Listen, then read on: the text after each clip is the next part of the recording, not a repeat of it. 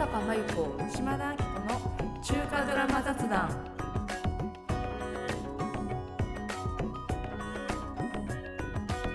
この番組はライターの小坂真由子島田明子の2人が中華ドラマのあれこれをゆるく楽しく語っていく番組です。中国ドラマって面白い。中国俳優って素敵。そんな風に中国ドラマの沼にハマっている皆さんにも共感していただけるようなテーマを取り上げて作品やスターたちの魅力を語り明かしていきたいと思います。記念すべき第1回目のテーマは中国ドラマ最新あるあるヒーローは悪な男。最近の中国ドラマに多く登場する悪なヒーローたちについて語っていきたいと思います。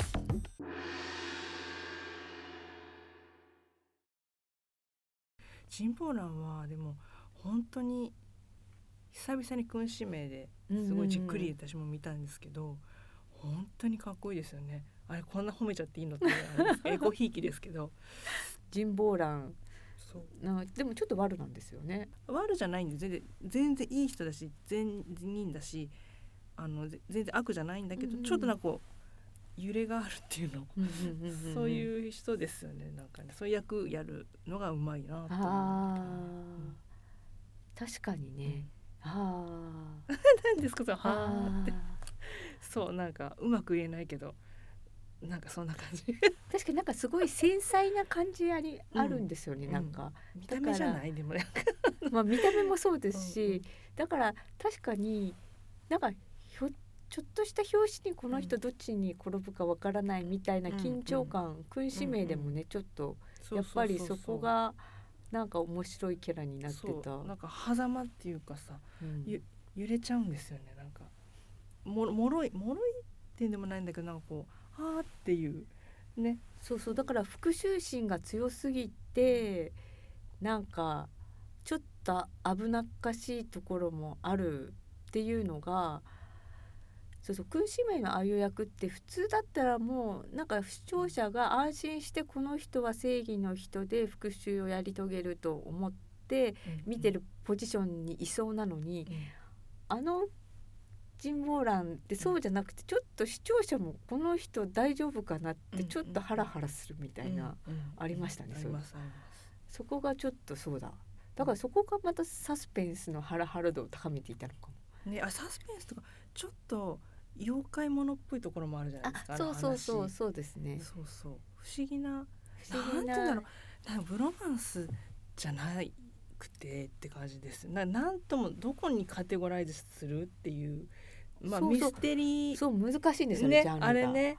そう、うん。なんか面白い。すごく面白いんだけど謎解きなんだし。う、んそうそう謎解き。うん。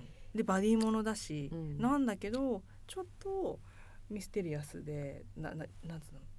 ファンタジーホラーファンタジーそうそうそうちょっとサスペンスホラーみたいなうん演,、演出はサスペンスホラーなんですよね。それで結構あの家臣みたいな、うん。ちょっと中国伝統の、そういうちょっと呪術とかのね、うん。呪いの呪術みたいなのの要素も入っうん。たミステリアスファンタジーみたいな要素もあり。なんかでもって宮廷ドラマでもある。そうそうそうそうめっちゃめっちゃ宮廷ドラマ。そうさ最高に後半もう大変だよだからねそういう意味ではワンドゥオも忘れちゃいけないんですよね。ワンドゥ好きなので。そうなんですよ。彼も。ワンでもご飯食べてる動画見てるってうん。小坂さん、はい。ご飯食べんですかあの人？あの人すっごいんですよ。食べなそう。もうむっちゃむむなんかむちゃくちゃすごいガッツガッツ食べて、えしかも最後にコーラみたいなのを飲んでゲゲップするー、のを約束、えー、やだすごいしそうなんですか？すごい全然イメージが。ですよね、ヒロインには最初悪役に見えているけれど実は正義のヒーローというキャラについて語ろう。火曜へ石、ロイヤルミッション、陸役役、アレンレン。最初の登場シーン、ん結構拷問してましたよねあそうですそうですだって怖い人だったはずすごく、なんかこの時私アレン・レンがこんなにこわもての役やってるのって初めて見たなと思ったんですはあよ。はあはあで意外と似合うなと思ってびっくりした記憶があります。策略ロマンス。謎解きの鍵は運命の恋。量よく焼く修繕師修繕師はもうなんかうぶんごなイメージが強くってそのセクシーで悪みたいな、うんうん。でも一途みたいな、うんうんうん。そういうなんか素敵な魅力のある感じをすごく彼には思ったりしますね。結構ユーモアのセンスありますよね。うんうんなんか悪役をやってるんだけど、うんなんかそれでもなんかこうユーモアのセンスっていうんうんうのがあるから、うん。こう策略ロマンスも悪役風だけど面白い、なんか実は悪役じゃないみたいなの、うんうんうん。うんみたいなね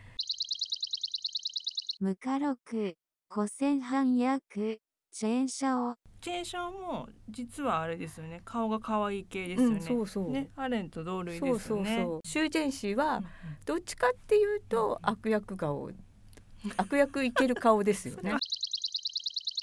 赤月花三世をかける愛風石役人犯。悪役顔っていう意味で言ったら人犯。前も小坂さんとお話しした時に話したけど無家禄の生き縁は人犯だったらいいのにっていう話をねなんかしたんですけどああいう人がきっと生き縁馬なんじゃないかなと思うんですけどどうどうです？小坂さんは。そうですね。そう人犯とか修繕師の方がイケンマは似合うとは思うんですけどでもその後のヒロインとの多分ロマンスの展開を考えてプロデューサーはまあいろいろ頭を考えを巡らすんだろうなと思って、まあね。まあ、やっぱりリオ・イーフェイの相手役だったらチェーンシャオはちょうど良かった感じがするんですよね。うん。うんうんなるほどね。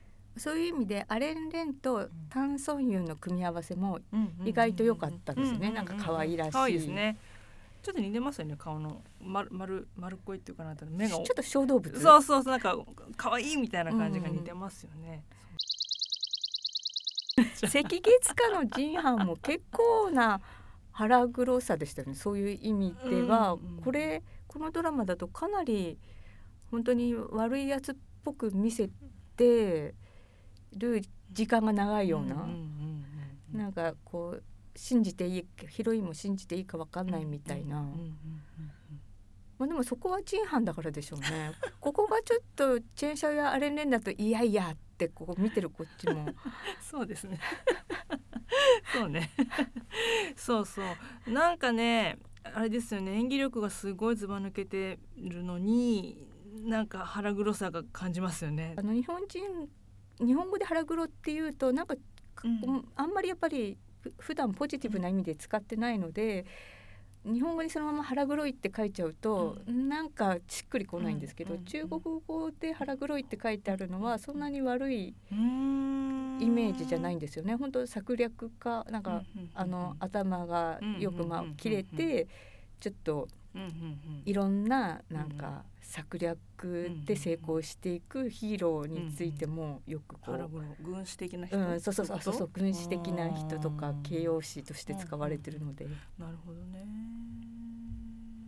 でもジンハンって全然好きじゃないって言われること多いんですよ人に。そうでしょうね。なんか島田さんとしかジンハンについてこんな楽しく語れない。いやいやでもすごい好きな人好きですよね、ハン。ああのなんだろうその中華ドラマファンの方のいろんな見てると好きな人は大好き。ちょっと色っぽいんですよね。あそう色気が。がある 男の色気？ああなるほど。どのあたりに？どんな目目かな？どこ？ど何？雰囲気？あとなんかああれご覧になりました？の隠れ家庭でちょっと悪役やってるますけど、もうしょっぱなからこう女官をすごい誘惑してる、そうなんですね。なんかそういう、なんかこういう役もすごいハマるみたいな、セクシーなね。そうそうそうセクシー、でも最近あなんだろう。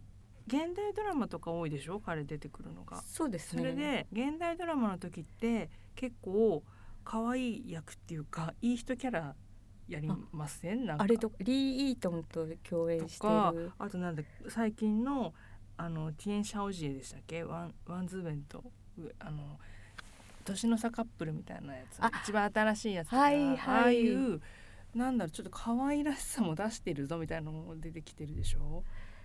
はあ確かに。って思いますよね。なんか こういうのもやんだみたいな。でもジンハンがあそういえばあれですよね旧霊講師もちょっと可愛いあのヒロインポン・シャオラン演じるヒロインに結構おせおせななんかポン・シャオランが意外と男前なヒロインで忘れてみたいな、違うみたいな。で私はそれジンハンすごい可愛いなと思ってたんですけど、ちょっと知り合いの人が「いやこのジンハン見て引きました」って言われて。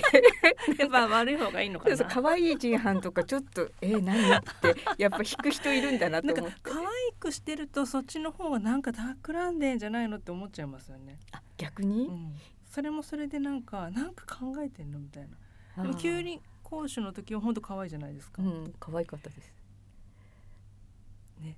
不思議な人よね。ジンアン、ね、そうそうそうですね、うんファンタジー時代劇の間の血を引いたダークヒーローについて語ろう。ソーラン血、エターナルラブ、東方正創薬、ワンホーディやっぱ注目するのはワンホーディの二役っていうのその入れ替わり演技ですかね、うん、女の子みたいに見えちゃいますもんね。本当に。可愛くってね。本当にソーラン血でめっちゃブレイクしましたよね、うんアイドルだったでしょう、うん、でもまあまあ流星花園道明寺。そうそうそう私の中でそのワンホーディっていうのはその癖のある役をできる人みたいなね、人工の夢前編ハスの花香る時後編燃え尽きぬ愛応援役超いい。修羅族の血を引いているから、うん、まあいつなんか魔の血が目覚めるかみたいなキャラ設定ではありましたよね、うんうん、一応三役ですよね。チョン・イーがお父さんの役で、過去のシーンで修羅族の、ね、リーダーとして出てくる、強そうな人ですよね、チョン・イーが一番かっこよかったっていう 結論。チョン・イーは結構そうこじらせた役に合うなと思っててなんかこう、あのいじめたくなるっていうちょいいがなんかストーリー脚本家にいじめられればいじめられるほどなんかファンは喜ぶみたいな。長月静明。饰演谭台静レオローすごいヒットした、えーと、バイルーと共演したやつは、もうこれもいわゆるソーランケツの魔王系のキャラクターで、生まれながらにもう魔王になる運命で、うん、でなんかやっぱ感情がないのをヒロインによってちょっと目覚めさせられていくっていう。でもレオローもあれですよね。なんかちょっと発酵な、うん、やっぱりなんかちょっと危なげな役が似合うから、うん、こういう悪な役って意外とやっぱ似合ってて。うんなんかもう第1話からがまず最初にめっちゃなんか悪の魔王がなんか空に浮かんでるみたいな、めっちゃすごいおたんびなビジュアルで出てくるって言った時に、はあ、やっぱりオロこれだよ、ね、これ。映えてる映えてるって思いました。ね、恋愛において悪なところが発揮されちゃうくせ者ヒーローについて語ろう。黒獣夫人、真珠の涙、法官名役、集会長。公の場ではあんまり喋れないこの集会長のスキャンダルについて、ちょっとここで一つ、まあ、説明しておきますと あのシンデレラプロセスで共演したジャン・ティエン・アイと付き合っていって、まあ、付き合ってるんじゃないかって噂が出てたのに、本人たちは認めていなかったんですけど、ある日チャンティエン・アイが自分のウェイボーに、あの集会長との通話の録音を公開して、なんとそれが、チャンティアイチャンティエン・アイが集会長が浮気したことを詰め詰めてなんか白状させる、なんか音声だったと。で2人は、ままあ、要するに付き合っていて集会長はそれをまあ公にしてないのをいいことにまあ浮気をしていたと。で多分その通話記録では一つの1回の浮気について喋ってるけど多分1回じゃないんじゃないかっていうのは、うん、えグリナザも実はなんか二股かけられていたっていう、まあ、そういう話がありまあ一夜にして集会長はとんでもないジャーナンうん。クズ男だということが、まあ、中国全土に知れ渡って、まあ、そして、まあ、今はそのスキャンダルによって、うん。えー謹慎というか、まあ、ちょっとあのまあお休み中という状況ですね。うん。ね残念。なんかちょっと残念とか言っちゃってなんか。作品それこそ作品にはねっていう話になっちゃうじゃない。なんかあれですよね。顔変えられちゃったやつでしょ。あーねもとかあそうそうそう。顔もね差し替えになったりとかね、うん。新作ドラマではうん。でも、まあ、正直集会長がクズ男なことはそんなに驚きじゃなかったんですよ 私にとっては。どうして？だって旦那様はドナーからして、うんうんうん。結構ひすごい役じゃないですか。なんか 役だからね。ねでも集会長がやってきた役って意外とそんなにあの正統派なヒーローじゃなくてちょっと情けなかったりちょっと最高だったりするところあってなんか意外となんか今回もなんか納得したんですよね。あー素がそうなんだみたいな。で でも私はけでもなんだかんだ言って好きになったんでしょ二人ともって感じじゃないです？だから集会長はやっぱり魅力的だったんじゃなかろうかってあのね自信満々なんですよ。で多分自信満々な男は美人を落とせるみたいな私の法則があってん。グリナダやチャンティアイみたいなうん。ああいう誰が見ても結構ちょっと軽い気持ちでうんはちょっと口説きにいけないような美女高をね高嶺の花だもんね。そうそう。うん集会長はなんか結構自信満々に口説きに行く感じなんだろうなって想像しました。やっぱさダメンズっぽいから惹かれちゃうんじゃないです？そう。でうん。国樹夫人のうんうんうん。この集会長の役ってまさにね。彼のその真骨頂だと思います。あんなに DV じゃないと思うけどね。あんなにひどくないと思うけどね。いやでもこういう役をやれるやっぱ素質。うん。あれひどいでしょう。だってすごい素敵だったけどいい役だったよ。私はすごい好きなんですけどすごいかっこいいなと思って見てたけどでもよくよく考えたらけひどいんでしょそうあのいじめっぷり。確かにリアルにいたら一番ちょっと困るけど、ん。ドラマでしかも時代劇だから人事としてなんか なんかそれをこれはこれでなんかと思って見る見見ちゃう。ああのえ本当の前の奥さんが大好きだったのはわかるけどその妹さんにあんなひどいことをする？みたいな。そう？ひどいでしょうであの子いすごく耐えててもう本当泣けちゃう。見ててそのあの子本当に泣けちゃうよねあの演技がね。だからうんまあでも後半ね本当に好きになって、ねうん。愛を取り戻すっていうの、うん。でもまたこじらせるけど、うん。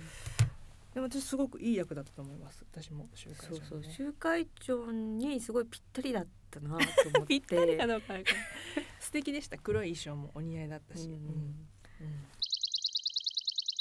無家録、応用曲役、集配茶を、なんかえ集会長みたいなタイプの人いたかなって思ったらあそうだ無家禄とソーランケスのうんうん。集配茶を、うんうんちょっとそうういう。んすごいセレクトきましたよねそれ。あと聖ズボンの女たちにも出ている。この今あ熱い集配茶をね昔はもっといい役やってたんでしょだって。そうもっといわゆる普通にうんなんか優等生なうんいい役だったのが最近になって急にこの人なんかダークヒーローなダークな方に。ヒーローじゃない。ダークな人でしょ。そうしかも恋愛におおいてなんかすごい悶々としたなんか悪さを出してくる。なんか彼の特徴はなんか逃避癖があって あのでちょっとやっぱずるいなんか常に逃げ道を用意しておくんですよ、うんなんか多分これが本当のドラマの正統派のヒーローだったら僕はどんな責任でも引き受ける。どんな結果も自分の選択だから後悔しないっていうところを彼はいつも姑息になんか逃げ道を作っててなんか口ではいいように「君のためだ」とか言いつついやいや結局自分のためなんじゃんみたいなことになりがちなんですよね。一番嫌ですよね。嫌なタイプですよね、うん。でなんかそれすごい恋愛方面においてその悪さすごい発揮されるっていう。ね。